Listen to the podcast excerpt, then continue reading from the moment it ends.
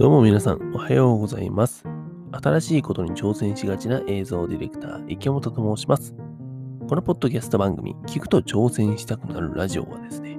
自分を変えたい人や、新しいことに挑戦したい人のヒントになるような話を毎日配信している番組でございます。電車の移動中や仕事の休憩中にでも、ゆるゆるながら聞きしてください。そして、Spotify や Amazon Music、Apple Podcast など、お聞きのプラットフォームでのフォローやサブスクリプション登録よろしくお願いいたします。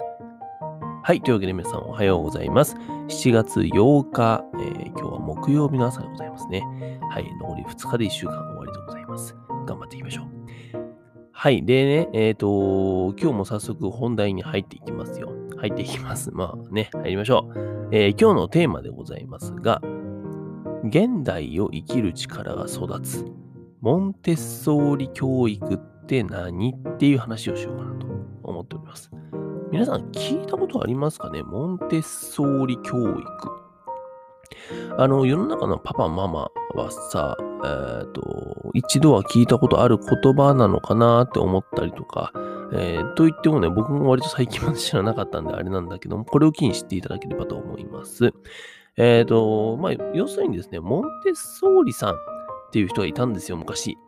うん、あのね、女性の方で、医師であり教育家っていうマリア・モンテッソーリっていうね、えー、人がいたんだけども、その人が考案した教育法っていうもの。うん。で、えっ、ー、と、まあ、結構ね、その人の、なんだろう、教育法っていうのが、あ、今まさに必要な力だなっていうところを育ててくれる教育法なんですね。え例えばなんですけども、子供には自分を育てる力が備わっている。えー、自己教育力っていうですね、存在が、そもそもモンテッソーリ教育の前提となってるんですね。うん、自分を、子供はもう別に親が育てなくても、自分が自分を育てられると。それが前提になってるんですよ。で、えー、歩くことを教えなくても歩こうとしたりとか、積極的にですね、あの、環境に関わりながら様々な事柄を吸収していったりっていう、えー、そういうね、えー、ところを伸ばしていく教育でございます。でね、えっ、ー、と、目的っていうのがあるんだよ。このモンテッソーリ教育にはさ、で、目的っていうのがですね、えー、ちなみにあの今、あれですかね、あの、ホームページを僕は読んでるだけなんでね、ほとんどね、あの別に僕が記憶してるわけじゃないんであれですけども、えー、なんかね、モンテッソーリ教育の目的っていうのが、自立していて、有能で、責任感と他人への思いやりがあり、生涯学び続ける姿勢を持った人間を育てること。だそうです。もうさ、でもこれ聞いただけでもさ、あ、今まさに必要とされてるね。今のビジネス、今現代のね、えー、このビジネスシーンで必要とされてる人材ってそういう人だよなっていうところじゃないですか。自立していて、自立してないとダメですよね。他人に依存してはいけません。してばっかりだといけませんよ。で、有能で、無能よりは有能の方がいいですよね。うん、で、責任感と他人への思いやりがある。これすごい大事ですよね。自分のやってる仕事に、え、責任感が持っていて、責任感を持っていて、で、他人を思いやると。他人の思いやりがない、他人の気持ちになれない人間っていうのはビジネスができません。だって、その消費者とかさ、えー、買ってくれる側の人間の気持ちがわかんないんだから。で、生涯学び続ける姿勢を持った人間。うん。要するにその知識欲というかさ、あの自分はもうどんどんこう学んでいくんだ、学んでいくんだっていう、えー、そういった姿勢がない、もうね、あのー、窓際族っていうんですか、ただ窓窓際でボケーってしてるだけで給料が入ってくるっていうのは、えー、楽かもしんないけど、うん、そこにじゃあ、えー、輝きはありますか、人間としてのっていうね、え、そういう感じじゃないかな。っていうさ、ま、あの、とても素晴らしいですね、あの教育法があるんですよ。でね、これを僕はじゃあなんで知ったんだっていうので、もともと知らなかったの。僕知らなかったんだけども、えー、妻がですね、教えてくれました。何やらですね、僕が住んでいるのが愛知県の一宮市っていうね、町に住んでるんだけども、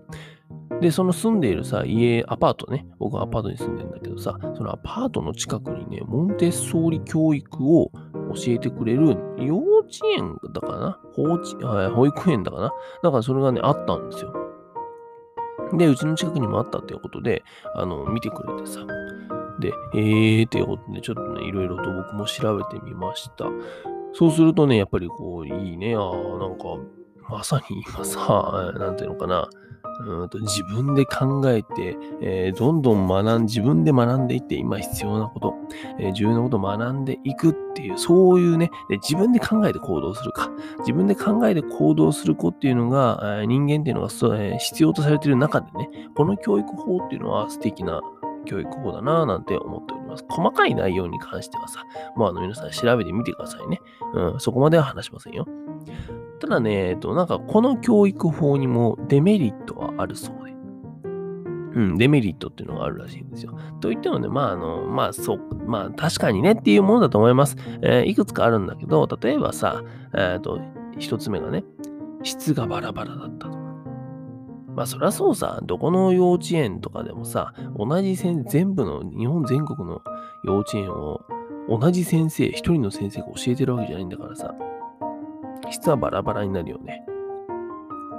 あとは、本当にちゃんと育ってるのか分からなくて悩んだ。これもまあそうなんだよね。だってさ、モンテッソーリ教育をこの子に受けさせるパターンと受けさせないパターン、よし、両方やってみようって無理じゃん。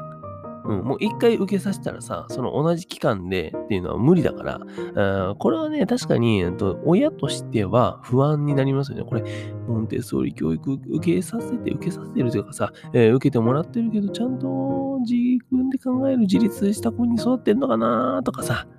そこはなんか、とまだ、しかもね、えー、ちっちゃい段階だとさ、うん、そこの実感もあまり湧かないだろうし、だからね、ちょっと心配になるって気持ちはわかる。あとは、あとね、普段どう接するのか、接するのかわからなくてしんどかったみたいなさ、なんかそういったデメリットもあるらしいよ。要するに、えっと、モンテッソリ教育って、えー、どっかの幼稚園とかさ、そういったところで、うん、ちゃんと資格を取ったね、モンテッソーリ教育を教える資格っていうのがあるらしいの。その資格を取った人が教えてくれるんだよ。だからさ、あと幼稚園とかだと、めちゃくちゃね、こう、子供がさ、わーって、もう、資格を取った人がちゃんと教えてくれてるから、楽しそうにモンテッソーリ教育をわーって学んでるわけさ。で、家に帰った時に、えー、お母さんがモンテッソーリ教育の資格を取ってる可能性、まあ低いじゃん。ないじゃん。うちもとの妻も取ってないし、僕も取ってないしさ。ってなってくると、と子供がなんか家でつまんなそうにしてて、えー、かわいそうに思いで自分もしんどいみたいなさ、そういった悩みが、えー、出てくるって書いてあったんだけど、まあね、あのー、このなんだろうな、うん、どのサービス、どの教育法、どのビジネスもさ、なんとメリットばっかじゃないよ。そりゃそうだけど。うん、とは思いました。正直ね。うん。え、ー、と、まあ、こういったね、えー、デメリットっていうのはやっぱ生まれやすいし、教育だからさ、うん、正解がないっていうのと、親だから、親にはわからないからね、子供がどう教育を受けてどう成長してるのかっていうのは。はたから見ることはできるけど、もしかしたらめっちゃさ、家でつまんなそうにぼーっとしててもさ、本当はそんなことなくて、えー、家でも別に楽しそうだし、めちゃくちゃモンテッソーリ教育で吸収しまくって、なんか賢い有能な子に育ってるかもしれない。それはね、わからないじゃんさ。うん。で別に子供でなんか実験して試してみようっていうわけじゃないんだけども、えー、なんか一個ね、そういったデメリットも一応ある。もうそれはあるっていうふうに知っとけばいいと思う。そうすれば、あと、あ、確かになんかこうやって書いてあったし、書いてあったなって、えー、なるから。うん。で、でも、えーと、そういったデメリットはあるんだけども、とはいえさ、本当に、なんだろうな、今必要な力、うん、まさに僕が今、自分ですよ。僕自身が、えっ、ー、と、この力欲しいなって思ってるのを、このモンテッソーリ教育っていうのはちっちゃい頃から、え、教えてくれると。うん。なんかね、やっぱり僕はすごい興味が湧きましただし、えー、家の近くにね、あるってことで、今、娘がね、僕と9ヶ月なんだけども、なんかここの幼稚園とかにちょっと入るっていうのは、あいいんじゃないかななんて思いました。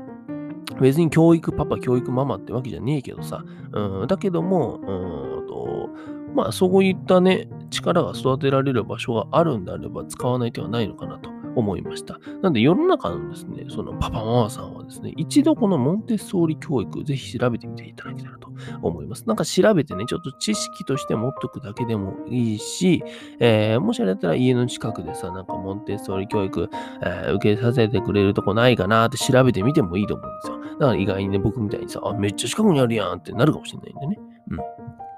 そうなるとまたさ、選択肢も広がるしさ、お父さんお母さんも、えっ、ー、と、なんか子供に対してこう考えるのが楽しくなったりするからね、えー、ぜひ皆さん一度、世の中のパパママさんは、えー、調べていただけたらと思います。はい、今日はですね、現代を生きる力が育つモンテッソーリ教育って何というお話をさせていただきました。えー、何かパパママさんの、えー、参考になればなと思います。というわけで、こちらの聞くと挑戦したくなるラジオなんですけども、Spotify や Apple Podcast、Amazon Music などの各プラットフォームで毎日配信しています。プロフィールは概要欄から飛べますので、ぜひ明日も聞きに来てください。それでは皆さん、本日も一日新しくて面白いことを始めていきましょう。映像ディレクターの池本がお送りしました。バイバイ。